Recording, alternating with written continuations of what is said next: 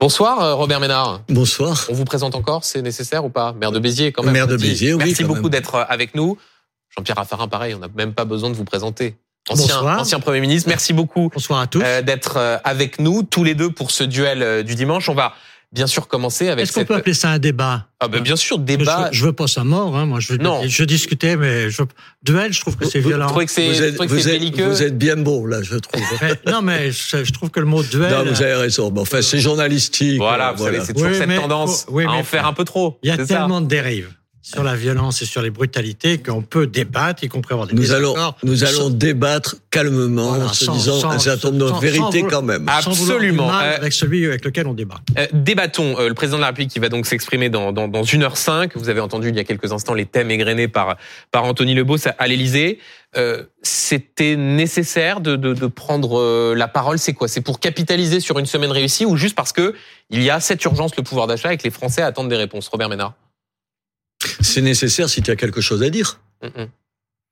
Bien sûr, euh, je suppose que ce qui va mettre en avant, c'est une semaine réussie quand même. Tu as beau dire, on reçoit un roi et on le reçoit. Alors on peut critiquer le faste et tout, mais en fait c'est ça, oui. ça un peu la France aussi. euh, c'est c'est c'est ce qu'elle représente.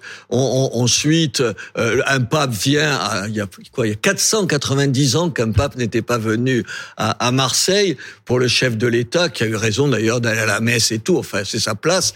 Évidemment, euh, ça, tout ça est bien. On a le mondial de, rugby, qui est quand même pas un événement anodin.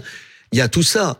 Mais ça, tu, si c'est pour dire ça, honnêtement, je pense que les Français, ils peuvent être fiers de ça, sans pour autant oublier quelques-uns de leurs problèmes.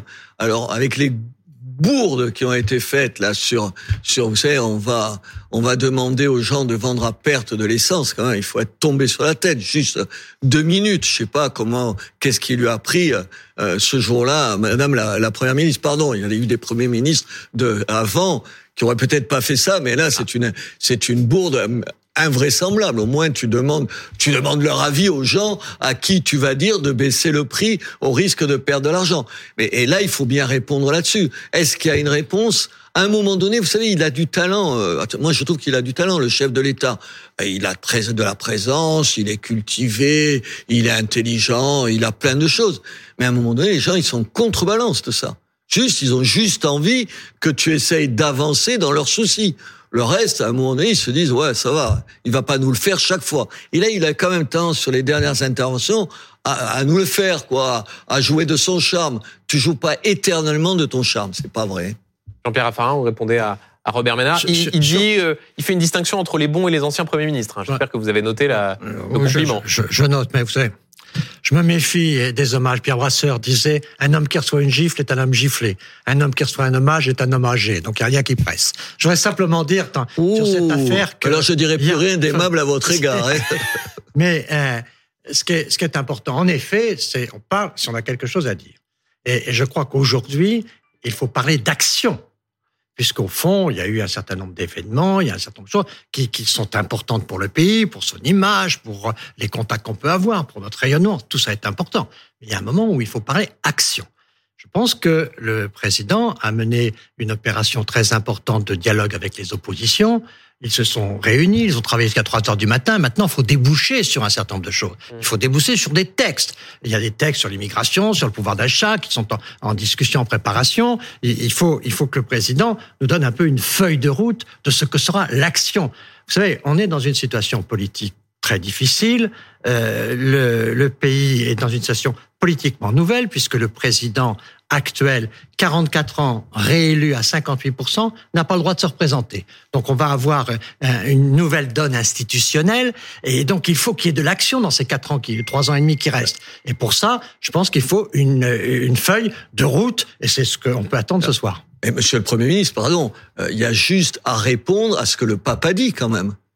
Je veux dire, attends, tu peux pas aller applaudir le pape à Marseille et en même temps te remarquer d'un autre côté le en même temps qu'il y a quoi 74% des Français qui jugent qu'il y a trop d'immigrés en France. Monsieur le Premier ministre, on peut pas éternellement, même si on est d'accord tous les deux, il a des qualités, du talent et tout, on peut pas fuir les questions. Je- Et aujourd'hui, pardon, juste ce que j'ai entendu du pape, Moi, je suis catholique, pratiquant. Je trouve qu'il est, voilà, il est dans son rôle quand il dit ça. Mais sauf, je peux, on peut dire qu'il est chef de l'État, mais d'un petit État qui a pas beaucoup de, de problèmes d'immigration, lui, à gérer. Reste que les gens ici, il y a l'insécurité, il y a une insécurité financière. On en parle à l'instant avec le prix de l'essence, mais il y a une insécurité identitaire chez les gens. Les gens, la question de l'immigration, que ça plaise ou non, Aujourd'hui, c'est une question centrale. Et là-dessus, les gestes qu'il faut faire, ils sont pas faits. Ils sont pas faits. C'est bien pour ça que je disais qu'il fallait parler notamment avec les forces politiques de ce qu'était la feuille de route au Parlement et notamment la loi immigration. Je la mettais en premier. Je suis bien d'accord avec vous. Je suis aussi d'accord pour dire, monsieur le maire, qu'il est très important aujourd'hui euh, de bien mesurer que le pape est dans son rôle, dans ce qu'il dit les, chrétiens que, que, nous sommes et que les, les, les, humanistes que nous devons être tous les uns les autres, les républicains, on ne peut pas considérer que le migrant est quelqu'un qui vient pour nous agresser et pour nous voler. Il est, il est clair aujourd'hui que ces gens sont dans une misère noire et qu'ils sont devant, devant un défi incroyable. Donc, il est important de répondre à cela. Je crois que c'est une, une vieille question politique entre... S'il vous plaît, s'il vous plaît. Hein, je, je vous respecterai votre temps de parole. Il est clair c'est pas nouveau éthique de responsabilité, éthique de conviction. Le pape, il est dans l'éthique de conviction. Il dit sa conviction. Le président de la République, il doit dire aujourd'hui comment nous devons traiter dignement l'immigration, c'est-à-dire d'abord comment réussir là où jusqu'à maintenant on a échoué, l'intégration, et puis dire comment on maîtrise l'immigration là où on n'a pas réussi encore à le faire. Ce sont des choses qu'il faut faire, et je pense que ça vaut la peine de travailler sur un accord politique au Parlement sur ce sujet, et ça ne me paraît pas impossible d'avoir un accord avec les Républicains sur ce sujet. Robert Ménard vous répond? Ben oui, attendez. Monsieur le Premier ministre, je vous respecte, mais tout ça, c'est du baratin. La, en 2000, en 2000, en 2000, l'Afrique compte 800 millions d'habitants. 2023, 1 milliard 400 millions d'habitants. Bien sûr, mais je Attendez, ce que je, ce que je, non mais je, je vous fais pas l'affront de vous dire que vous le savez pas. Je vous demande juste de le rappeler. C'est-à-dire, nous laisser croire aujourd'hui que cette question, on peut une fois de plus, euh, avec des mots, avec le en même temps, et oui, on va être un peu plus sévère, mais on va en laisser, mais on va régulariser un certain nombre de gens. Pardon, moi je vous dis, je pense que c'est se moquer des gens. C'est se moquer des gens. Moi je vous parle pas de mots. Je vous parle d'un texte, d'une politique. Je vous ai parlé d'action. Mais monsieur Donc, le ne mélangeons pas les choses. Monsieur, monsieur le Premier ministre, les, les obligations de quitter le territoire. Monsieur Macron, quand il arrive au pouvoir, il dit je vais les faire respecter. C'est pas vous qui l'avez dit, c'est lui, donc vous n'êtes pas obligé de le défendre. il disait, je, ne dis pas que je défends, mais vous, vous accusez alors que moi je parle d'avenir. Attendez, vous, mais vous parlez, moi je parle de solutions. Attendez, Monsieur le Premier ministre, vous êtes maire, vous êtes maire, vous devez parler de solutions. Oui, mais, eh, attendez, sortons, sortons de, comment... la vieille. Si je viens à la télévision, à mon âge, avec l'expérience que j'ai, c'est pas pour refaire de la polémique, alors, comme j'en ai fait depuis longtemps. je voudrais qu'on parle de solutions. Je vous fais, mais je vous fais comment pas on réussit l'intégration Comment on réussit aujourd'hui la régulation Monsieur le Premier ministre, je fais pas, je ressasse pas. Je dis simplement, je, je comme maire, un quelqu'un qui me dit une chose et le contraire, qui me dit pardon, monsieur le Président, on va dépenser plus d'argent, mais on va baisser les impôts, je, je lui dis, tu me prends pour un abruti. Vous avez raison. Voilà. Alors, je vous dis, quand j'entends, quand j'entends un certain nombre de gens, y compris dans vos plateaux, hein, y compris dans ces ministres tout à l'heure, en gros, dire mais monsieur Macron a toujours fait ce qu'il a dit à la fois l'humanisme le, le baratin l'humanisme et la fermeté. C'est du baratin tout ça. et c'est le bonheur que nous avons ce soir ah. d'être des hommes libres. Voilà. alors parlons librement. Parlons librement. Et, tout le monde et tout le monde est libre sur ce plateau. donc c'est moi aussi d'ailleurs. alors ah, ben, ce, ce, qu'il faut essayer c'est de, de voir comment politiquement on trouve aujourd'hui une majorité pour une politique d'immigration. Mais alors, justement, parce que... Pardon, mais la question, n'est pas là, monsieur le Premier ministre. Elle est quelle politique d'immigration on doit mettre en place en France? Pas l'accord, il le trouvera jamais. Puis vous le savez, c'est des jeux politiciens qui ont aucun intérêt. Mon souci, moi, c'est quoi? C'est que alors qu'il avait promis que les obligations de quitter le territoire, je rappelle, c'est pour des gens qui ont rien à faire dans notre pays. Il allait en appliquer 100%, l'an dernier 8%. 100% 8%. Moi, je, attendez, je ressasse pas. je fais pas, je fais pas des slogans. Je, moi, je dis, je sais pas comment on fait. Mais je dis, c'est, attendez, il faut répondre à cette question-là. vous faites un discours, mais le discours est normal dans la démocratie.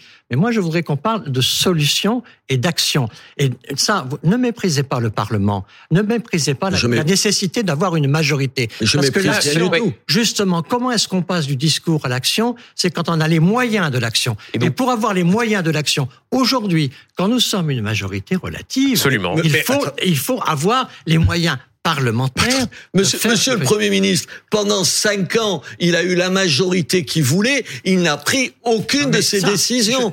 enfin, attendez, je, veux je bien, suis d'accord. Je suis pas amnésique je, quand même. Moi, moi, vous êtes d'accord avec moi Je vous fais pas de reproches. Qu'est-ce qu'il a pas Pourquoi il l'a pas fait pendant les cinq dernières années Je vous parle de ce qu'il faut faire maintenant. Ah, oui. et, par ailleurs, vous me parlez d'un.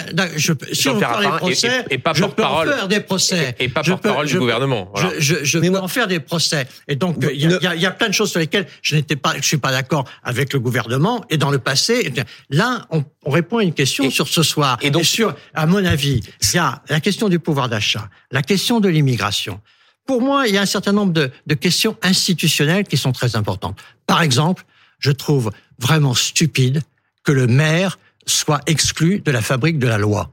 Je trouve qu'il n'y ait pas de maire. Il voulait faire un nouveau monde, vous vous rappelez Oui, oui, mais non, mais ah ouais, ben je, je, le rappelle. je, dépasse les, les querelles. Je, ben, c'est pas c'est lui, c'est eux qui l'ont décidé. Enfin. Je parle de faits. Moi, personnellement, je pense que le, maire, et, c'est pour ça que je suis heureux de débattre avec vous, le maire est celui qui est en première ligne de la République, c'est quelqu'un qui est aujourd'hui exposé aux vrais problèmes des Français et qui doit sortir de l'idéologie pour être pratique et concret. Et, donc, c'est donc, et donc, qu'ils ne soient pas à l'Assemblée nationale, ces gens-là, je trouve ça extrêmement dommage. Et donc, il faut un retour du maire dans la fabrique de la loi. Bon, donc ça, ça fait partie d'un certain nombre de sujets qui me paraissent importants pour ce soir et pour les jours qui viennent. Absolument. Et sans doute, le président de la République sera interrogé sur ce sujet. Je voudrais vous soumettre à, tous les deux, et merci pour cette conversation qui est, passionnante, euh, une image qui a beaucoup frappé et choqué les Français. C'était hier dans les rues de Paris.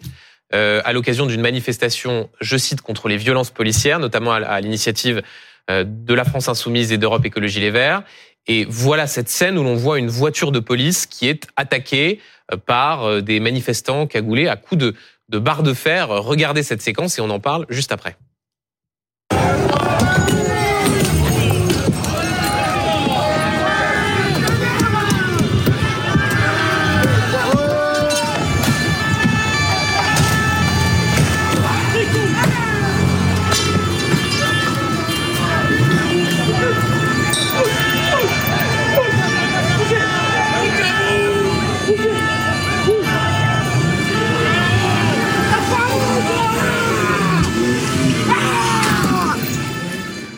Euh, Jean-Pierre Raffarin, est-ce que pour vous, euh, ceux qui ont participé à cette manifestation, euh, rappelons les partis politiques, la France Insoumise, Europe Écologie Les Verts, des syndicats, des associations, est-ce qu'elles sont responsables de, de, ces images Au fond, c'est ce qu'on a vu dans certaines réactions politiques. Elles ne sont pas innocentes de ces images.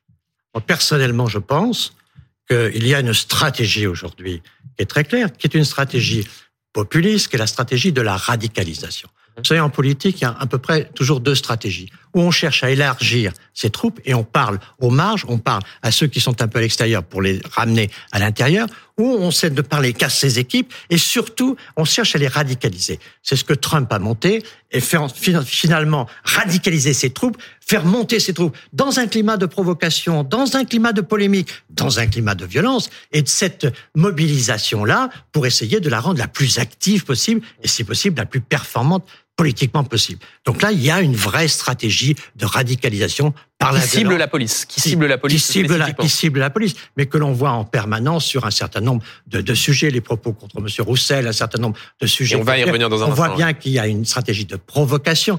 Je suis assez frappé. Quand j'ai commencé la politique, on était dans des situations où c'était la communication qui dominait un peu. Et maintenant, c'est la polémique. Le jour où vous démarrez, vous êtes tout de suite forcément en train de vous opposer à quelqu'un, de vous, de, de, de faire en sorte que la provocation, et plus vous créez un antagonisme, plus vous pouvez exister dans notre système politico-médiatique. Et donc je vois bien qu'il y a là aujourd'hui toujours, c'est toujours vrai, une forme de radicalisation et l'autre stratégie de politique qui est l'élargissement, le rassemblement. Et dans ceux qui aujourd'hui jouent la radicalisation, ils utilisent la violence pour faire monter la colère, pour faire monter l'impatience, pour faire monter la pression politique. Et ça, c'est, disons, l'exercice, c'est pas nouveau, et c'est exactement le cas de Trump, ça s'appelle le populisme. Vous êtes d'accord, euh, Robert Ménard? À condition de mettre, en l'occurrence, sur le mot populisme, des visages. Parce que moi, je ne renverrai pas sur cette affaire-là, sur d'autres peut-être, euh, en gros, l'extrême gauche et l'extrême droite. Aujourd'hui, qui appelle à cette manifestation? Qui parle de racisme systémique? Ça veut dire qu'en France, il y aurait un racisme, en, français pour que tout le monde comprenne, ce serait la France qui serait raciste c'est la police qui serait raciste. C'est pas tel et Il y a des propos racistes en France, il y a des policiers racistes. Non, non, ils disent pas ça. Ils disent il y a un racisme systémique. C'est-à-dire la police en tant que telle serait raciste. La police en tant que telle mettrait en danger les gens comme si on voit où tous les trois on se sentait en danger dans la rue par la police. Bien sûr que non. La police, elle protège les braves gens, les honnêtes gens. Ça existe, ça. C'est ça. Et ça, ça a un nom. C'est pas le populisme, pardon, Monsieur le Premier ministre, mais c'est la France insoumise et ses amis. Tout à l'heure, j'écoutais votre émission, Sandrine Rousseau qui dit il y a un geste bah, inadmissible. on, va voir son, son tweet apparaître dans quelques instants. Sandrine Rousseau qui commentant cette vidéo et l'action du policier attaquée, elle dit ce geste est inadmissible. C'est-à-dire tu t'attends quand même, attendez, on s'attend à ce qu'elle commence par dire taper à coups de barre de fer sur une voiture pour la police, c'est inadmissible. Non, non, elle a oublié ça. Ce qui est inadmissible, c'est un policier qui sort pour se protéger. Il se protège avec des gens qui tapent à coups de barre de fer. Enfin, attendez. Et je vais vous dire ça. Pourquoi je suis en colère? Parce que entre les deux tours de la présidentielle, votre, euh, votre, euh, le président de, du Sénat, fort respectable par ailleurs, il expliquait qu'il n'avait aucune valeur commune avec le Rassemblement national, c'est pas la première fois qu'il en avait, mais qui disait entre les deux tours de la présidentielle, pardon, qu'il avait des valeurs communes, qu'il partageait des valeurs avec monsieur Mélenchon. Monsieur le Premier ministre, vous partagez des valeurs avec quelqu'un qui dit de la police qu'elle tue, qu'il dit ce qu'il dit sans arrêt. Vous, l'avez fait allusion. Certainement pas. Bah, alors, si vous voulez, mais alors, il faut pas renvoyer les populismes. là, je comprends que vous voulez défendre l'extrême droite dans cette affaire. Mais vous êtes terrible. Est-ce que je défends l'extrême droite non, non, mais que vous sépariez les choses. Euh, je suis d'accord pour dire qu'il s'agit là d'un populiste qui est d'extrême gauche. Je suis complètement d'accord avec ce que vous avez dit et que c'était inacceptable de pouvoir dire que la police tue et c'est inacceptable de, de, de s'en prendre à elle et de légitimer ce type d'action. Je suis complètement d'accord là-dessus. Je pense qu'il y a une stratégie derrière, qui est la stratégie de radicalisation. Et que cette stratégie, je trouve que c'est la même que celle de M. Trump. C'est-à-dire qu'elle peut être de droite, d'extrême droite, elle peut être d'extrême gauche. C'est une stratégie politique qui fait que on joue l'exaspération de la population et on fait monter les colères. Et donc c'est une stratégie qui, je suis d'accord avec vous, ici, dans le cas présent, est une stratégie menée par les forces d'extrême gauche. Quant aux valeurs de M. Mélenchon, je dois dire qu'il faut aussi tenir compte de, l'évolution des gens. Moi, j'ai connu M. Mélenchon, euh, secrétaire d'État de M. Mitterrand quand il était à la formation professionnelle. Je l'ai connu comme sénateur. Et je, mais je Donc vous considérez que sur ce sujet, il y, a eu, il y a une évolution sur les valeurs, il y a une vraie dérive et le franchissement d'une ligne qui est une ligne républicaine. Et ça, je le pense vraiment. Et c'est pour ça que je crois qu'aujourd'hui, il n'y a pas compatibilité entre nos valeurs et celles de M. Mélenchon. Je vais me faire un petit peu l'avocat du diable, mais est-ce que Bien sûr que cette, cette scène est euh, éminemment condamnable et cette façon dont ce policier se fait attaquer. Mais au fond, dans les réactions, on a aussi parfois le sentiment que le débat sur euh, la violence dans la police et le racisme dans la police est un débat interdit. Qu'au moment même où on évoque ces sujets-là, immédiatement, on est renvoyé à des gens qui détestent. On, peut poser ce débat sur le racisme dans la police et les violences dans la police sans être attendez, forcément. Euh, poser que comme ça. Non, mais c'est pour ça que je, je, parle de la manifestation au sens large. Je serai le dernier à dire qu'il faut interdire des manifestations. Je suis tellement attaché à la liberté d'expression que je ne pense jamais que c'est la bonne réponse. En plus, tu transforme. Vous voyez que vous pouvez être bon. Hein vous voyez vous, vous caricaturez les gens comme tout à l'heure. Oh. Attendez, je peux dire un mot quand même. Bien sûr, évidemment. sur le même ton. Tout à l'heure, vous disiez, je défends pas ce que vous appelez l'extrême droite. Je supporte plus seulement que vous savez qu'on qu'on dise pas Lui, il a raison sur ce cas-là. C'est bien d'avoir ses colères. L'autre, il, il, a raison. Comme dirait l'autre, c'est une colère saine. C'est ça. Ou alors parce qu'il y a des colères. De, parle de Ségolène Royal au débat de, de, de 2007. Donc, juste, on, on, peut poser cette question. Attendez, je finis. Ah oui, finis, Robert Ménard termine. Je, et je finis là-dessus. Pardon, on se les pose les questions. Il y a une inspection générale de la police mmh. nationale qui condamne un certain nombre de policiers quand ils ont fait un certain nombre de choses. D'ailleurs, leur rapport est, est, paru cette semaine. Il y a des choses qui peuvent être inquiétantes. Il y a des comportements qu'il faut dénoncer. Ça n'a rien à voir avec un slogan quand, attendez, c'est pas un slogan écrit dans une manif. C'est Monsieur Mélenchon qui tweet "La police tue". La pas police, là en l'espèce, mais non, qui l'a tweeté. La police, oui, oui. la police, pardon, ça n'existe pas. Moi, je dis pas les journalistes, ça. Il y a tel ou tel. Il n'y a pas Ni les, les politiques. politiques. Vous savez, la démagogie, ça commence comme ça. Ça commence quand, au lieu de dire Monsieur Raffarin dit quelque chose, je dirais la classe politique dit quelque chose. Ça n'existe pas. La police n'existe pas. Les journalistes n'existent pas. Il y a des journalistes, des policiers, des hommes politiques, et on mélange pas tout. Juste ce que je voulais dire, Monsieur Raffarin, je m'attache comme maire à ça. J'ai découvert ça comme maire. Il faut pas généraliser. Le monde, le monde, vous il avez est pas... dit, vous avez dit le mot juste tout à l'heure, c'est système. Quand, quand, quand, quand on fait de la police un système, système. Mais c'est dégueulasse. C'est dégueulasse pour les policiers. L'organisation policière n'est pas raciste, elle n'est pas qu'il y ait dedans, comme dans tout groupe humain, Mm, mm. un certain nombre de gens capables de dériver, c'est c'est vrai. C'est pour ça qu'il y a des outils pour corriger ça, et notamment l'IGS. Mais euh, il est clair aujourd'hui que globalement, accuser un système, c'est faire de l'amalgame, c'est une forme de totalitarisme. Et en même temps, euh, on voit aussi que cette question du racisme dans la police, euh, et là je parle pas du slogan racisme systémique, on a des candidats à l'élection présidentielle qui ont promis des récépissés pour les contrôles d'identité, on a eu des paroles fortes et on a le sentiment que de ce point de vue-là, il n'y a pas grand-chose qui est fait, alors que je pense à un rapport de défenseur des droits qui date de 2017 ou qui établissait que quand on est euh, noir ou arabe, on a 20 fois plus de chances de se faire contrôler dans la rue. Ça, il faut aussi comment dire se dire que ce sujet-là n'est pas traité mais- par les responsables Mais politiques. on peut pas, on peut pas les traiter avec le débat politique tel qu'il est. Aujourd'hui, euh, les gens d'abord ne s'écoutent pas. On parle pas de faits, on généralise de la même façon que ce que je viens de dire sur les gens. On généralise. Des... Moi, dans- euh, attendez, comme maire, j'ai affaire à la police. Vous avez dû être exactement dans le même cas que moi. Tous les jours, les nuits, on m'appelle, on me dit un certain nombre de choses et tout. Ce que je veux juste dire, c'est que cette police-là, c'est terrible de rentrer dans un certain quartier où ils ont peur. Où ils ont peur, où les policiers ont peur, mais aussi, attendez, les pompiers ont peur. Moi, j'ai rendu hommage il y a la semaine dernière à un policier qui est mort au feu. Mais attendez, les policiers qui être brûlé, c'est un truc terrifiant, mais être reçu dans des quartiers caillassés, dans des espèces euh, de, de guet-apens, c'est terrible. Ce que j'essaye juste de dire, c'est que on peut dire ça, mais dire qu'aussi il y a des manquements. Et on essaie d'y répondre. Aujourd'hui, ce débat, il est impossible en France. Et vous savez pourquoi il est impossible? Parce que le débat, il est capturé par les partis politiques. Il est capturé, kidnappé, contrôlé par les partis politiques. Et la logique partisane, la logique partisane, c'est de faire système, c'est de plus juger sur la- l'intérêt d'une proposition, mais sur ce qui la, la, la. Vous savez, je suis, j'étais, j'étais, j'ai 70 ans, donc mes 68, c'est mon histoire.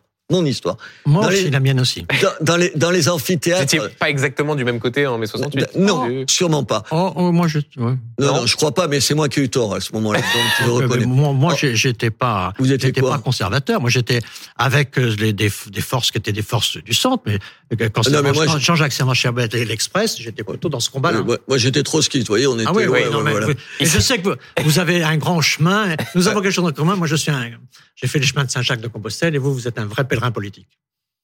Je sais pas si je prends ça comme Ah un bah si, c'est pas mal. de la raison, monsieur.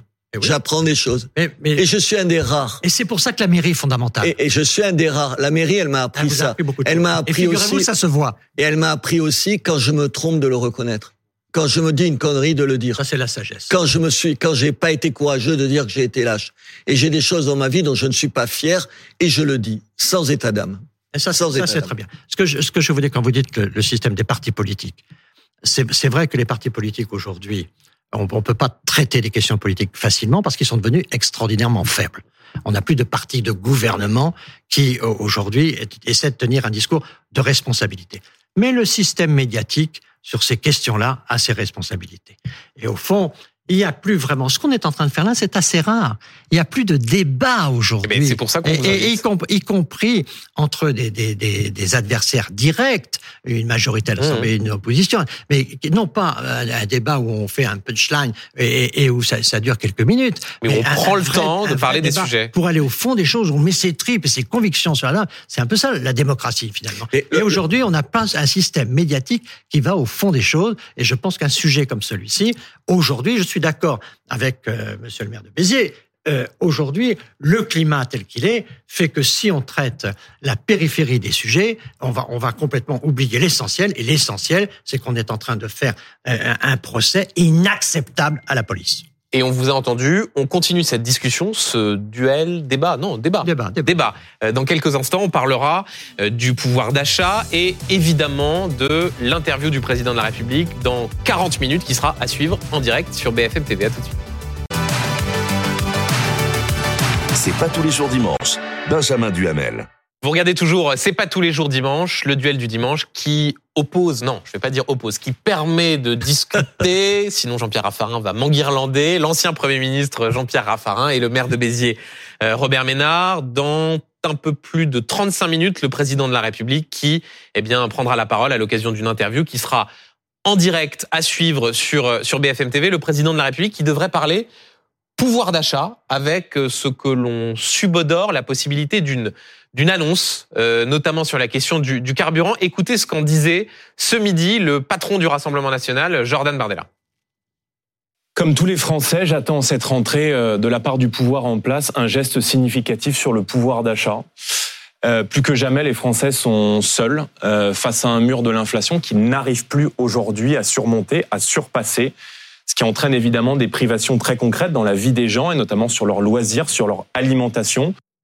Voilà, le Rassemblement national qui demande un, geste. Et donc, cette information, il devrait y avoir euh, quelque chose, on ne sait pas sous quelle forme, mais en tout cas, quelque chose de plus que ce qui était annoncé. C'est la clé pour que l'intervention du président de la République soit entendue par les Français et utile. Oui, je crois tout à l'heure on a parlé beaucoup de l'immigration, c'est un sujet pour les Français, mais le pouvoir d'achat, c'est le sujet le sujet. Moi, je suis dans une ville où les transports en commun, vous prenez pas un bus le matin pour venir euh, de, de je sais pas quoi, de, euh, de Bassan à Béziers où il y a 15 kilomètres. Vous prenez votre voiture. Il n'y a pas d'autre solution dans, des, dans, dans cette France-là. Elle existe cette France-là. Moi, je suis d'accord avec ce que dit Monsieur Bardella, sauf qu'il dit pas quelque chose. C'est comment quelle réponse on apporte. Quelle réponse? Aujourd'hui faire croire qu'on peut décider comme ça. Vous savez, il y a un drôle de raisonnement. On va aller, on va diminuer de 20 centimes le, euh, le prix à, la pompe. Ben, ça fait des recettes en moins de l'État. L'État, c'est nous. L'État, c'est ça j'ai appris de la mairie aussi.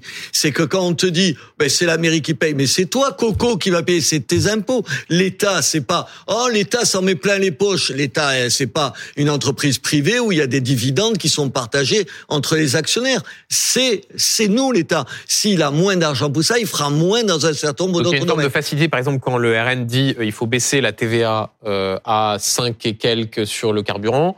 C'est quoi C'est une sorte de facilité quand on est dans l'opposition Quand de... dans l'opposition, tu peux dire absolument ce que tu veux. Ouais. Dans l'opposition, c'est le règne de la facilité. L'opposition, c'est le moment où tu peux faire toutes les promesses. Tout à l'heure, on parlait de, de l'immigration. On pourrait regarder Madame Meloni en Italie. Moi, je l'aime bien par ailleurs, mais elle a dit parce que je trouve qu'elle est, elle est atlantiste, elle est pro-européenne. C'est pas mal qu'il y ait une droite comme ça qui le soit. Mais en même temps, sur l'immigration, elle a promis des choses. Elle a fait exactement le contraire ouais. un an après. Je pense sérieusement aujourd'hui que la seule solution, encore une fois, on n'est pas tous dans la même situation face à la pompe d'essence.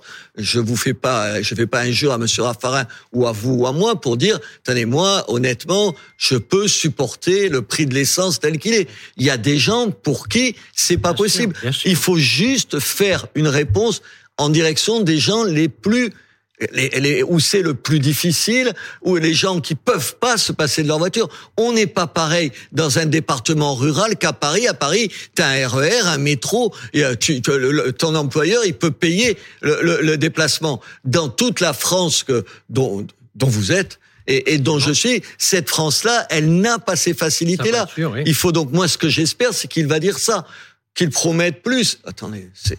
Je veux bien, je veux bien qu'on, il y aura tout le temps des gens qui diront c'est pas assez. Moi, les gens autour de moi, si on leur dit à un certain nombre d'entre eux, vous allez payer moins cher, vous, ça va coûter moins cher vos déplacements, je trouve que ce serait une vraie réponse. Réponse de, de, de Jean-Pierre Raffarin. Je, je suis sur les mêmes lignes. C'est-à-dire qu'il faut distinguer ce qui est de politique macroéconomique, de politique stratégique, et puis d'aujourd'hui des cas extrêmement douloureux. Qu'est-ce que aujourd'hui globalement l'inflation? À mon avis, il y a plusieurs sujets. D'abord, il y a la question de l'inflation, mais c'est pas le seul. L'inflation, d'abord et avant tout, c'est comme ça qu'on rattrape, qu'on rattrape l'endettement. Toutes les périodes de l'histoire ont bien montré que l'endettement, quand il devient trop massif, la seule façon de d'essayer de le baisser, c'est par l'inflation. L'inflation grignote les choses. Et donc l'inflation, le problème, c'est que si macroéconomiquement ça peut avoir des résultats, microéconomiquement sur les gens, C'est-à-dire ça à l'échelle du ça touche- consommateur, de ça celui touche qui... les plus faibles. Ça les- touche qui ceux qui ont plein. besoin de voyager, ceux qui ont besoin euh, de- manger du pain, ceux qui ont besoin de- de- d'avoir les premières nécessités. Et ces gens-là, ils, ils souffrent.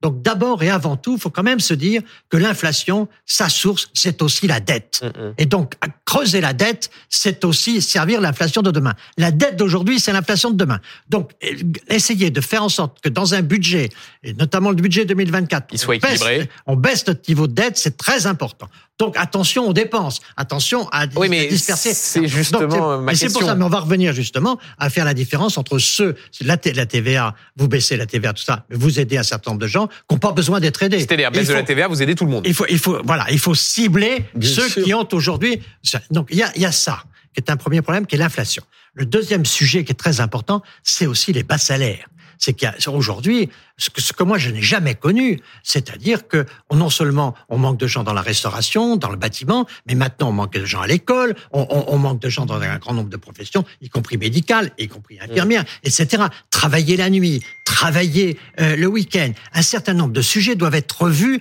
pour rendre le travail difficile plus euh, rentable pour les gens. Donc là aussi, il y a un travail qui est très important. Et puis troisièmement, il y a l'action de première nécessité. Il y a en France des gens qui souffrent et c'est cela qu'il faut aider. Oui, mais je, je rebondissais sur ce que vous disiez tout à l'heure, Robert Ménard. Euh, là, on a quand même une situation qui est assez singulière, où la Première ministre a annoncé la semaine dernière l'autorisation de la revente à perte.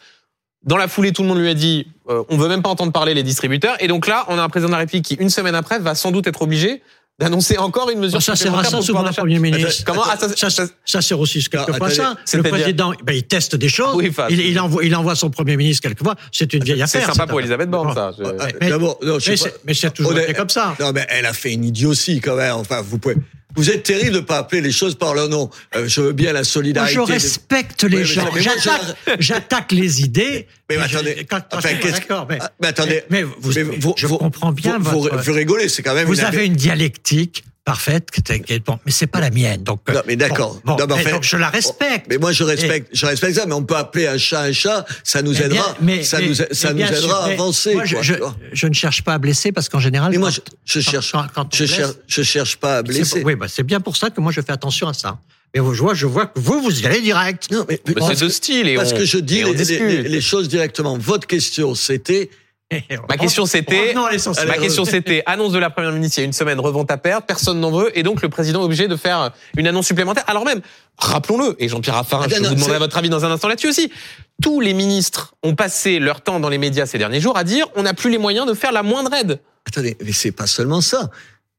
Alors, je- vous allez le prendre comme une attaque quasi personnelle pour la première ministre, mais son entêtement, parce que tout ça, elle s'est fait renvoyer dans ses cordes par tout le monde, mais elle ose dire qu'il y aura quand même un projet de loi pour permettre aux grandes surfaces de vendre à perte. Je, veux bien cet entêtement, mais de temps en temps, tu pourrais dire, tu et ça servirait, Monsieur le Premier ministre, sérieusement, ça servirait la politique si on disait, si elle disait, en l'occurrence, je prends elle parce que ça tombe, on parle de ça.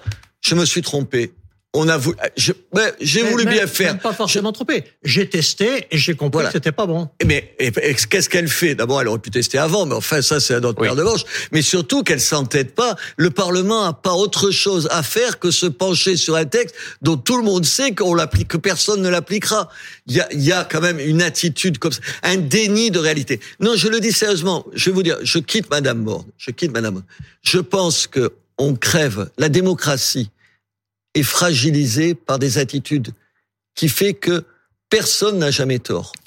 Que les hommes politiques, c'est pour ça que je, je suis pas d'accord avec vous sur les partis politiques. C'est pas leur faiblesse, ils ont toujours été comme ça. Oh Mais aujourd'hui, non, non. parce qu'aujourd'hui, Quand le MPPS, c'était deux, deux partis de gouvernement qui avaient des projets, qui avaient des leaders, qui étaient, bah, c'est bien. des structures Et c'est vrai c'est vrai qu'ils ont pris, on va pas revenir là-dessus parce que vous allez dire que je vais ressasser toutes les mesures qu'ils ont pas pris, qu'ils auraient pu prendre, parce que Et toutes celles qu'ils ont prises et qu'ils ont bien fait de prendre. bien sûr, Eh, attendez, il y en a. Eh, bon, on, peut prendre Non, la liste. Sur, sur l'immigration, on va pas y revenir, mais là, ils en ont pas pris beaucoup, ni les uns ni les autres. Vous voyez, je renvoie les, les, les uns et les autres. Non, je crois qu'il y a une incapacité, une incapacité, je ne sais pas congénitale, je ne sais pas comment dire, euh, de, de des hommes politiques, là, en l'occurrence, de dire je me suis trompé, je me suis trompé, je le reconnais. Maintenant. Maintenant, une fois qu'on a dit ça, qu'est-ce qu'on fait? Oui, je crois que l'avant- Si vous voulez, la vente à perte, c'est un sujet quand même très important, qui est Oui. au cœur d'un grand nombre de nos lois, parce qu'on a toujours voulu interdire la vente à perte pour éviter que les grandes Depuis surfaces 63. de- depuis 63. Fasse du mal aux La- indépendants. La, la, la loi, la loi Galant et tout ça, Oui. parce que la vente à perte, ça détruit le- le- les PME du commerce et ça aussi a un impact terrible sur les producteurs. Parce que ça, on, on essaie de faire en sorte que c'est que ces pressions-là sur les producteurs. Donc, on a voulu protéger avec l'interdiction de la vente à perte. Alors, je trouve que il y a, il y a quand même un débat là qui est un débat de, de, de fond et technique qu'il aurait dû, qu'il était nécessaire Oui, d'avoir avant de lancer et- le et- débat politique. et- Parce par ailleurs- c'est un, vrai débat de fond. Toucher la vente à perte, c'est toucher un point clé de la politique du commerce en France. Et, par ailleurs, oui, allez-y, et après je. Oui, oui. Et puis, vous vous rappelez, dans le même débat, elle avait juste oublié les petites, les, toutes les, les, les petites, petits vendeurs, petits, oui, parce qu'ils sont plus petits, vendeurs d'essence, qui se battent comme je sais pas quoi pour être maintenus dans l'arrière-pays chez moi, et qui, déjà, ils sont tués par les grandes surfaces. Ça renvoie à un autre débat. Vous savez, moi, comme maire aussi, je suis arrivé dans ma mairie, j'ai interdit la construction de toute nouvelle grande surface. Vous avez été ministre dans ce domaine-là. Les grandes surfaces, elles ont tué notre commerce. Et c'est pour ça que Jacques Chirac, quand maire de Paris et qui était mon président quand j'étais ministre, il n'y avait pas une grande surface à Paris. Oui, mais dans, dans tout le reste de la France, les, nos villes sont entourées, vous savez, de cette France Ah. moche qu'on découvre avec ces grandes surfaces qui ont tué le commerce, nos commerces de centre-ville. Ça aussi, ça a été des choix qui ont été faits. Et, et- Vous voulez pas qu'on revienne sur le et- passé, mais mais si, enfin. si, si, si, on peut revenir sur le passé. Mais ce sont des sujets très importants, ça, parce que ce sont des sujets qui, qui concernent non seulement les territoires, parce qu'en effet, il y a un grand nombre de territoires aujourd'hui qui sont asphyxiés, et puis aussi les, les entreprises et les PME. PME de commerce ou PME qui, qui sont des, des producteurs et qui ont besoin d'être protégés. Euh, C'est très intéressant. On continue à, à discuter. Je voulais aussi revenir avec vous sur ce que l'on a vu mercredi soir. Euh, C'était euh, à Versailles, le dîner d'État avec Charles III, la reine consort Camille. Voilà, on voit ces, ces images, cet accueil sur le, sur le tapis rouge. Euh, Jean-Pierre Raffarin, vous êtes un habitué des dîners d'État. Vous en avez fait beaucoup, non? J'en ai fait pas mal, oui. Vous en avez fait avec Je- la reine Elisabeth ou pas? Je l'ai reçu à Matignon, oui, Oui. avec le, le prince Philippe. On a, on a, j'ai eu l'occasion de, de la rencontrer à plusieurs reprises. Je pense que, euh, en dehors des questions de face dont on peut parler, je crois qu'il est très important en ce moment Mm. de parler avec le Royaume-Uni et de faire attention à l'opinion publique du Royaume-Uni. Il s'interroge. Vous avez vu cette manifestation pour revenir dans l'Union européenne? Oui. Et vous, vous bien sûr, on n'en a pas parlé encore, mais moi, je suis extraordinairement préoccupé par la situation internationale.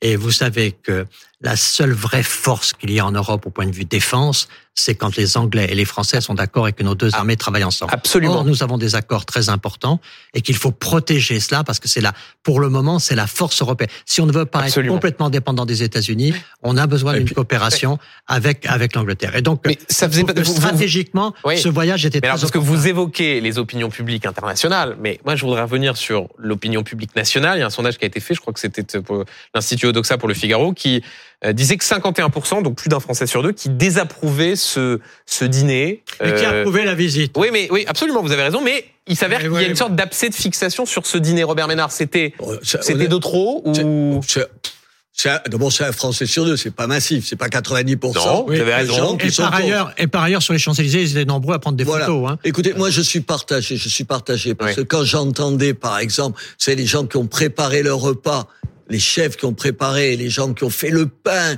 les gens qui ont fait les desserts, euh, la fierté qui était la Bien leur sûr. de montrer le savoir-faire français. Le savoir-faire, c'est pas rien, on vit aussi de ça. Le face français, mais ça a été, attendez, ça a été un atout dans notre diplomatie, le face, la culture Oui, française. c'est talent, c'est la diplomatie de la casserole. mais ça existe, Ouais, ouais. pardon, ça existe. Une je, com-. Ouais, je comprends bien. Je comprends qu'on puisse être choqué parce que ça, on se dit, en gros, combien ça coûte. Mais je me méfie. Regardez, je suis d'accord avec vous de ceux qui jettent de l'huile sur le feu en disant, oui, à l'heure où les Français sont malheureux, regardez, il est coupé du monde, il est dans son château et tout. Honnêtement, c'est d'une telle facilité. Ça, c'est de la démagogie à l'état pur, de la démagogie à l'état pur. Je comprends. Ah, ah, en plus, attendez, on se rappelle qu'il y a six mois, on l'a pas reçu, Charles III, parce qu'il y avait des manifs dans, dans, dans nos rues, qu'elle camouflait quand même. Tu vois, il arrive, une visite d'État, on l'annule. Mmh. On lui devait bien de le recevoir de façon un peu fastueuse. Moi, et puis moi, j'aime bien Versailles. Je suis pas de ceux qui pensent que la France a commencé en 1789 et la France de, de, de la royauté, elle, elle, a, elle a des chats, mais elle a un atout. Je la regrette pas, je vous le dis tout de suite. C'était amusant, j'étais à, à l'accueil à Charles de Gaulle, à la place Charles de Gaulle, à l'Arc de Triomphe, mm-hmm. et il y avait devant le, le gouvernement, euh, et quand le roi Charles est arrivé, ils étaient tous avec un, un appareil photo. C'est amusant de voir le gouvernement républicain qui photographiait la monarchie. Donc tout, ça pour dire qu'il faut se méfier de ces sujets-là. Le général de Gaulle, dans le fil de l'épée, dit des choses très importantes sur le prestige et la distance nécessaires. Mm-hmm. Et il faut de la compréhension, euh, naturellement, de tout ce que sont les préoccupations de l'opinion publique, mais de temps en temps, il faut affirmer aussi le prestige d'une nation. Et là, à cette occasion, le prestige de notre nation a été exprimé. Et, d'ailleurs, parce que sinon vous allez dire que je suis caricatural, donc je ne le suis pas trop, on a vu aussi ces images au Sénat de parlementaires de toute euh, obédience et de tout parti euh, debout. C'est-à-dire, on a même vu des, des sénateurs et des élus communistes applaudir debout le discours du roi Charles III. Ça, c'est bien la preuve que même s'il y a ce sondage-là sur le, le, dîner à Versailles, qu'il y a une forme de peut-être pas d'unanimité, mais en tout cas au moins de, de point de consensus sur ce point-là. Il y avait des députés aussi. mais c'est vrai qu'ils ont tendance à. et on va... Au Sénat, on est bien élevé. Et quand on reçoit quelqu'un, eh bien, on, fait en sorte qu'on le respecte. J'espère que vous aviez enlevé les. Vous n'avez pas de députés de la France insoumise, de sénateurs de la France insoumise, mais il y avait des députés. Alors ils se sont bien tenus. Comme quoi, finalement, il reste un, fond d'éducation qui fait que quand on reçoit les gens, on les applaudit et on se lève. C'est pour ça qu'il c'est pour ça qu'il faut maintenir le maire au Parlement. Parce que vous, ce que vous avez appris en étant maire, ce qu'on doit apprendre en faisant de la politique, c'est très dangereux de faire voir des gens qui vont à l'Assemblée nationale et qui n'ont pas cette expérience-là, ni vraiment des formes de, de souffrance, ni vraiment des, des formes de, de, courage de la décision. Vous, vous y revenez. Euh, je suis à la fois absolument d'accord avec vous. Et en même temps, euh, je me dis, je serai euh, sénateur ou député, je ne sais pas, je vous avoue que je ne sais pas comment j'arriverai à être le maire que je suis, c'est-à-dire partout tout le temps. Alors nous, avec ma femme, on cumule à deux. C'est une façon de, de, faire. Non, non, je pense qu'il y a peut-être une réponse, mais il faudrait que vous êtes mieux à même que moi d'y répondre. Ce serait peut-être pour être député sénateurs, ils le sont tous en général avant. Pour être député, il faut au moins avoir eu avant un mandat local qui, qui, vous fait que vous savez un tout petit peu de quoi vous parlez. Voilà. C'est vrai. J'essaye parce mais, que mais ancien ancien maire et maire, c'est pas pareil. Hein. Et, je sais bien. On oublie mais, la responsabilité. Vous l'avez sur les épaules, 24 heures sur 24. C'est un débat passionnant sur la question de, notamment du, du cumul mandat. Juste avant d'aller de, de, parler de la Nupes, je voudrais vous montrer une photo, un dernier mot sur ce sur ce dîner d'État, parce qu'il s'avère que le plan de table était fait de telle manière que euh, le président du Sénat, Gérard Larcher, était à côté de Mick Jagger, le chanteur des, des Rolling Stones. Euh, Est-ce que ça vous inspire quelque chose euh, vous, Jean-Pierre Raffarin, vous avez été, quand j'étais jeune, ou Robert Ménard, quand j'étais jeune, il y avait, on était séparés en deux catégories. Il y avait ceux qui aimaient les Rolling Stones et ceux qui aimaient les Beatles. Ceux qui aimaient Johnny et ceux qui aimaient les Mitchell. Voilà. moi, de, votre côté, il n'y a pas trop de doute sur qui vous préférez. Et moi, j'étais plutôt Beatles que Rolling Stone. Mais passer une soirée à côté, à côté de lui, c'est quand même un truc fantastique. C'est la classe. Ça a dû le sortir de la politique cinq minutes quand même. Pensez qu'il lui a parlé des, pensez qu'il lui a parlé des sénatoriales. Euh, non, mais je pense qu'il lui a parlé de, leur dernière tournée, le dernier disque là qui sort ou qui est sorti. Les sénatoriales, honnêtement, je pense que tout Lord. Euh, qui euh, Mick Jagger? Oui. Ah oui, absolument. Oui, oui. oui donc par exemple, oh, je crois pas parler de l'aristocratie politique, les lords d'un côté, les sénateurs de l'autre. C'est ça, parce que les sénateurs sont les aristocrates de la République, c'est ça? un, petit peu quand même. Ah, ah oui, ça, c'est. C'est une, une forme, c'est des élus indirects.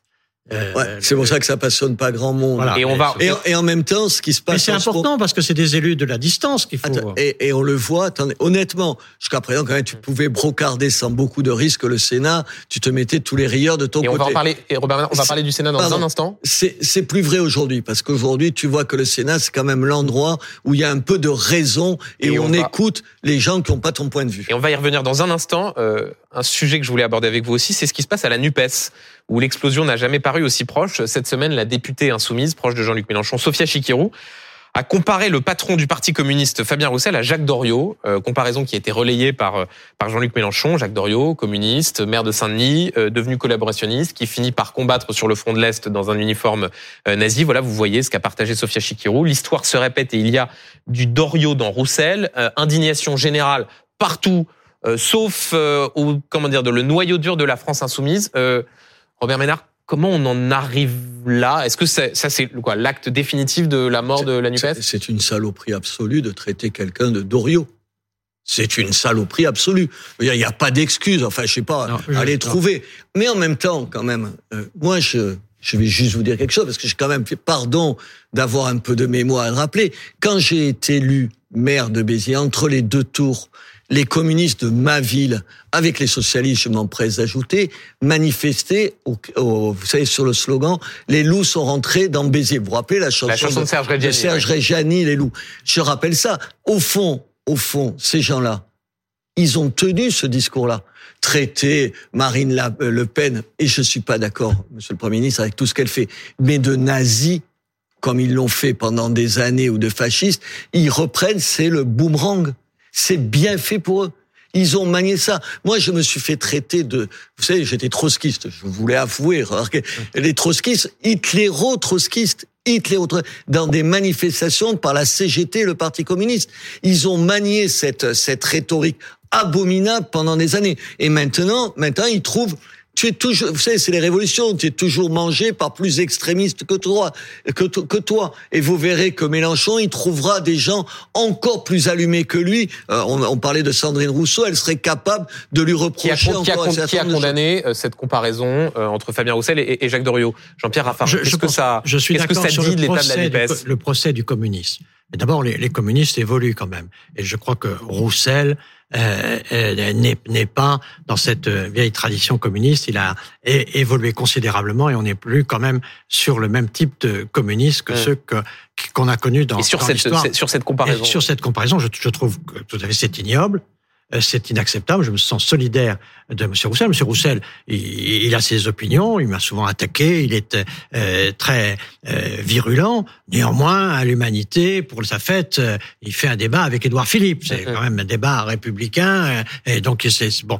Donc il faut accepter quand même que c'est un adversaire, mais on peut pas l'insulter comme ça en le il faut, il faut le défendre. il, faut, le défendre. il faut le défendre. Ce que, ce que je crois qui est quand même très important, c'est de bien voir que derrière ça, il y a une stratégie. C'est une stratégie de provocation. C'est une stratégie pour faire pourquoi? Pour faire éclater la Nupes? Euh, Pour faire monter la radicalité, pour aller à la violence, parce que c'est un acte de violence. La violence verbale, c'est le début de la violence, et c'est comme ça que je veux dire la, la, la guerre, la violence, tout ça, c'est sœurs jumelles. C'est une montée des colères et des pour sortir la personne d'elle-même et qu'elle perde son humanité. Et cette logique-là de violence, que ce soit vis-à-vis de la police, que ce soit vis-à-vis des insultes, que ce soit vis-à-vis d'un certain nombre de polémiques, c'est une crise stratégique. Et c'est pour ça que c'est un adversaire très grave. Et c'est une stratégie électoraliste. Ils ont, ils ont le sentiment que les endroits où la Nupes et surtout la France insoumise fait les plus gros scores, ils ont, euh, ils pensent que si tu tiens des propos comme ça, si quelqu'un qui au fond euh, qui euh, qui défend des choses françaises qu'on aime tous et que tu lui tapes dessus, ça fait plaisir à ton électorat. Si tu dis que la police tue, ça fait plaisir à ton, à ton électorat. Si tu traites n'importe quel pro-israélien de, de je sais pas quoi euh, d'assassins de Palestiniens, ça fait plaisir à ton électorat. C'est aussi minable que ça, monsieur Je suis d'accord. Je suis d'accord. Deux choses. Comme ça. Deux choses. Un, c'est complètement exact ce que vous dites. C'est-à-dire c'est électoraliste. D'une part, ils mobilisent leurs électeurs, enfin leurs leurs potes, leurs leurs militants, leurs supporters, mais d'autre d'autre part, ils, ils jouent ce qui est en train de se passer dans nos républiques, c'est-à-dire un faible taux de participation. Et c'est donc la radicalité qui peut gagner une élection avec des minorités parce qu'il y a beaucoup d'abstention. Et donc c'est une stratégie. Au fond, on se dit c'est pas la peine de chercher à avoir 50% des voix. Si vous avez 20%, mais 20% radicalisés qui vont voter, qui se mobilisent et tout ça, vous pouvez. Et au second tour, et au second tour avec ce type de. Mais ça, ça c'est la logique. Il faut pas aller chercher ailleurs. C'est l'équipe Trump qui a créé tout ça. Et c'est chez Trump, tout ça, les, tous ces, ces ingénieurs du chaos euh, qui, qui créent Dieu, ce. Dieu merci. Dieu merci. Et l'algorithme permet ça. Dieu merci, ils gagneront pas. Ce le peuple français, il est plus raisonnable que Jean- ça. Jean-Luc Mélenchon ne gagnera pas? Mais bien sûr qu'il gagnera pas. Je veux dire, il- en même temps, il est en train, il crée, il tape le- les derniers clous du cercueil de ce qu'a été ce- le, le communisme au, au sens large. C'est bien tout ce que vous dites là. Vous êtes en train de voir, vous allez arriver un jour, mais pas maintenant encore, il faut encore quoi, ça, mais finalement, toute élection présidentielle se gagne au centre. Voilà, on ne sait pas si on va vous mettre d'accord, mais vous Je, parliez je vais vous dire quelque chose. rapidement, je, Robert Ménard, serai- s'il vous plaît. je pense qu'il faut être raisonnable, respectueux. Le problème, c'est que le raisonnable et respectueux, dans la classe politique jusqu'à présent, c'est un truc un peu niant-niant. Vous savez qu'il n'y a pas de force. Et tout. Ouais. On peut être tolérant et avoir des convictions. On peut être pour des positions plus centristes au sens raisonnable, sans être un niant-niant qui veut rien faire de, de quoi que ce soit et qui a aucun courage politique. Il faut être raisonnable et Vous n'êtes courageux. pas perdu pour et la politique. courageux, Voilà. et courageux. Au bout d'une heure de débat, on réussit presque à vous mettre d'accord. Je voudrais qu'on fasse un détour, on en parlait tout à l'heure, par euh, le Sénat, où on va retrouver euh, Perrine Vaz, que les résultats sont en train de tomber. Et Perrine fait notable, le Rassemblement national fait son retour au Palais du Luxembourg. Oui, absolument. On sait hein, de sources sûres qu'il y a au moins un député Rassemblement national du Nord-Pas-de-Calais qui a été élu et qui arrivera ici dans la Chambre haute. Alors, il y a peut-être un deuxième député Rassemblement national en Moselle qui pourrait être élu ce soir. En tout cas, ils seront bien loin de faire un groupe. Il faut 10 sénateurs ici pour faire un groupe. Certains espéraient atteindre le chiffre 5, mais visiblement, ce serait plutôt autour de 2 ce soir. On avait parlé un peu plus tôt, Benjamin également, et bien peut-être de la déroute euh, de la majorité présidentielle, une déroute plus plus mitigée que prévu. Hein. Je viens d'avoir François Patria, le patron euh, de cette majorité présidentielle ici au Sénat, qui m'explique qu'il pourrait passer de 24 sièges à 21. Il perdrait tout de même trois sénateurs face à Horizon avec Édouard Philippe. C'est un duel à distance pour 2027 face à Horizon qui lui eh bien pourrait en gagner. Certains disent une petite dizaine, certains en voient un peu moins. En tout cas, ce qui est sûr, c'est que le groupe Horizon devrait s'étoffer ici au Sénat. Et puis enfin, un dernier mot en vous disant que les écologistes pourraient être les grands gagnants. Ils sont actuellement à 12 sénateurs et pour l'instant, on me parle de 15 à 16 sénateurs gagnés, peut-être plus. Merci beaucoup Perrine Vasque en direct du Sénat. Vous êtes avec euh, Julien Appalou. Un commentaire euh, chacun avant de vous laisser, euh, messieurs. Euh, Jean-Pierre Raffarin, entrée du Rassemblement National, retour et Moi, Horizon moi, qui je- fait une Donc ça, longtemps ça sénateur et il y, avait toujours un, il y avait toujours un ou deux euh, représentants du, euh, du Front National. Donc c'est pas tout, tout à fait nouveau, euh, mais ça, ça me paraît pas à un ou deux sénateurs un, un- un triomphe. De, de même que Renaissance qui en perd trois. Je suis assez sensible à la, à la victoire d'Horizon et d'Edouard que Philippe. Je trouve- rappelons que, rappelons je trouve ça, euh, je trouve ça, j'ai- une sympathie pour Horizon et pour Édouard Philippe. Et donc je suis plutôt content de tout ça. Le fond de l'affaire, si vous voulez, dans, dans ces élections-là aujourd'hui, c'est qu'il faut pouvoir euh, dégager euh, une stratégie. J'espère que le Sénat va avoir une stratégie parce que c'est une force politique indispensable quand la majorité est relative. Et ce qu'il faut, c'est qu'il puisse proposer, et notamment proposer un certain nombre de textes. On a parlé de deux sujets très importants, parmi d'autres. Tout ce qui touche l'immigration, Mm. tout ce qui touche le pouvoir d'achat. Le Sénat devrait pouvoir préparer des textes. Robert Ménard, le Rassemblement National, qui donc devrait à minima obtenir un siège On- de, on de- de de- sénateur. On, on devrait tous s'en réjouir. Moi, je suis pas membre, j'ai jamais été membre du Rassemblement national. Je trouve que le avez été Rassemblement soutenu par le Mais Rassemblement oui, National. mais euh, que le Rassemblement national soit présent au Sénat, c'est une bonne chose. D'abord parce que tu apprends un certain nombre de choses en étant en étant dans des instances comme ça. Et je trouve que tout le monde devrait s'en féliciter. Que tu que tu ne partages en rien les, les points de vue du Rassemblement national. Regardez, on parlait de la France insoumise, mais je trouve pas normal que la France insoumise n'ait pas un seul sénateur. D'abord peut-être parce que les sénateurs lui apprendraient à parler un peu plus calmement, sans hurler après tout le monde. Mais je trouve que tous les courants politiques doivent être présents. Et en même temps, c'est pour ça que c'est un peu compliqué. Je ne pense pas que la proportionnelle soit le meilleur système en France, mais il faut un minimum de présence. Je suis content pour le Rassemblement national et je- encore une fois, s'il y avait eu des élus de la France insoumise, j'aurais applaudi parce que c'est une bonne nouvelle pour la démocratie, pas pour eux, pour nous tous. On pourrait être d'accord. Moi, je suis d'accord avec deux parlementaires euh, du Rassemblement national. C'est parfait. Et à 19h52, on termine ce débat, Ça ce suffit. duel là-dessus. Merci beaucoup, messieurs.